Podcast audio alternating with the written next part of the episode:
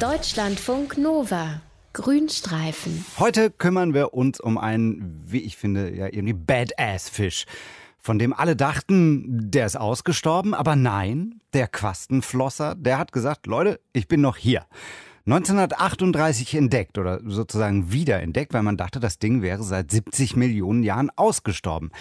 Dieser Quastenflosser, das ist äh, ein lebendes Fossil, ein sogenanntes Brückentier. Das heißt, er ist ein lebender Beweis für die Evolutionstheorie, weil er den Übergang von einer Art zur anderen verkörpert, nämlich von den Fischen zu den Lurchen.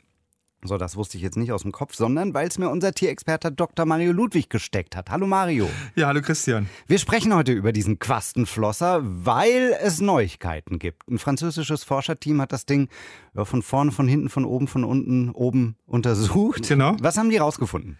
Also die haben entdeckt, dass Quastenflosser viel älter werden können, als man bisher gedacht hat. Also bis vor kurzem, da waren sich alle sicher, Quastenflosser, die werden so 20 Jahre alt. Und diese neuen Untersuchungen von diesen französischen Forschenden, die zeigen jetzt, Quastenflosser, die können bis 100 Jahre alt werden. Also fünfmal so alt, als man bisher gedacht hat. Oh, ich würde mal sagen, Jubel in der Quastenflosser-Community. Ja, genau. Gesteigerte Lebenserwartung ist ja immer schön. Wie hat man das jetzt rausgefunden? Also ma- man weiß ja seit längerem, dass man das Alter von Fischen an ihren Schuppen ablesen kann. Also zumindest bei den Fischen, die Schuppen haben. Und dazu gehört eben auch der Quastenflosser.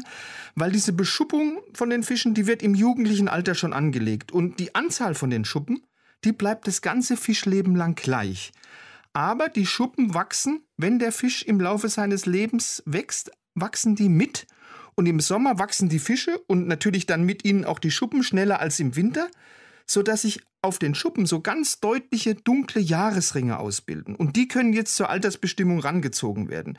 Deshalb kannst du das Alter von Fischen anhand dieser Jahresringe, wie man sie auch von den Bäumen her kennt, Ja, ja, wirklich ja. sehr, sehr gut bestimmen. Das durfte dann der Praktikant oder die Praktikantin machen. Wahrscheinlich Jahresringe auf Schuppen zählen, ist so Fleißarbeit.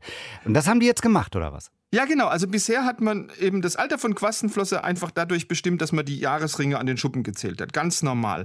Und da hat man maximal 20 Jahresringe gefunden.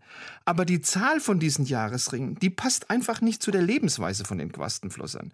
Weil wenn diese Jahresringe, die man da entdeckt hat, tatsächlich wirklich nur für ein Jahr Lebenszeit stehen, dann müssten Quastenflosser, die zwei Meter lang werden, zu den schnellst wachsenden Fischen der Welt gehören. Okay. Aber genau das Gegenteil ist der Fall. Also Quastenflosser, die haben einen sehr, sehr langsamen Stoffwechsel. Die sind eher sehr träge, die haben eine ganz träge Lebensweise. Kannst du, du hast ja vorhin schon gesagt, so ein bisschen vorstellen wie ein Faultier an Land. Das heißt, das passt eigentlich alles gar nicht zusammen. Deshalb haben diese französischen Forschenden das Alter der Quastenflosser nochmal überprüft, jetzt aber mit einer neuen Technik. Oh, neue Technik klingt immer gut. Wie Ja. funktioniert die? Also die Wissenschaftler haben 27 Quastenflosser beziehungsweise die Schuppenstrukturen von diesen Quastenflossern aus der Sammlung vom Pariser Naturkundemuseum nochmal untersucht. Das waren Fische, die waren so zwischen 30 Zentimeter und 1,80 Meter lang, waren sogar zwei Embryonen dabei. Und die Forschenden haben jetzt diese Schuppen diesmal im polarisierten Licht unterm Lichtmikroskop untersucht und haben jetzt auf einmal entdeckt, hey, zwischen diesen großen bisher bekannten Ringen, da liegen immer noch mal fünf dünnere Ringe. Und tatsächlich sind diese dünneren Ringe jetzt die wirklichen Jahresringe. Das heißt, Quastenflosser können fünfmal 20 Jahre alt werden, also bis zu 100 Jahre und nicht nur 20. Und der größte Fisch, das hat also klar die Anzahl der Jahresringe gezeigt, der war schon 84 Jahre alt. Und selbst die beiden noch nicht geborenen Embryonen, die waren fünf Jahre alt.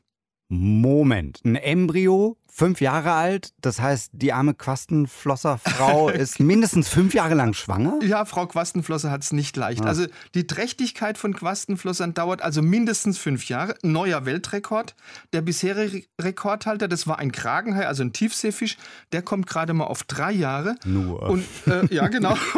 Und die, und die Schuppen, die haben also noch weitere Erkenntnisse geliefert. Also äh, die Männchen werden zum Beispiel erst im Alter von so 40 bis 60 Jahren geschlechtsreif, die Weibchen sogar noch später, zwischen 58 und 66 Jahren. Sex im Alter, der Quastenflosser macht's vor, aber die werden ja offenbar auch 100 Jahre alt. Ist das dann auch Weltrekord in der Fischwelt oder kann jemand noch mehr? Nee, also 100 Jahre, das ist tatsächlich für einen Fisch ein sehr, sehr stolzes Alter. Aber, also damit man mal so einen Vergleich hat, ein Lachs wird gerade mal 10 Jahre alt, eine Bachforelle, wenn sie nicht gefangen wird, die kann 20 Jahre schaffen, mit viel gutem Willen. Es gibt Fische, die werden deutlich älter als ein Quastenflosser. Also in den USA wurde, wunderbarer Name, ein großmäuliger Büffelfisch gefangen im Alter von 112 Jahren. Der älteste Koi-Karpfen, sind ja auch bekannt, wurde 226 Jahre alt. Alter, die Japaner wieder. Und Weltrekordler ist ein Grönlandhai, da sagt die Wissenschaft, der bringt's auf 400 Jahre. Ui. Und Quastenflosser, wir haben es gehört, können 100 Jahre alt werden. Das hat ein französisches Forschungsteam rausgefunden. Das ist schön für die Quastenflosser. Allerdings, wir haben es auch gehört, fünf Jahre Schwangerschaft, das ist auch schon hart. Aber ein wunderbares Tier, das Mario Ludwig uns da vorgestellt hat. Ein Tier, das sich zu googeln lohnt. Übrigens in der Bildersuche. Sieht nämlich sehr interessant aus. So ein Urzeitviech im Wasser irgendwie. Danke dir, Mario. Gerne. Deutschlandfunk Nova. Grünstreifen.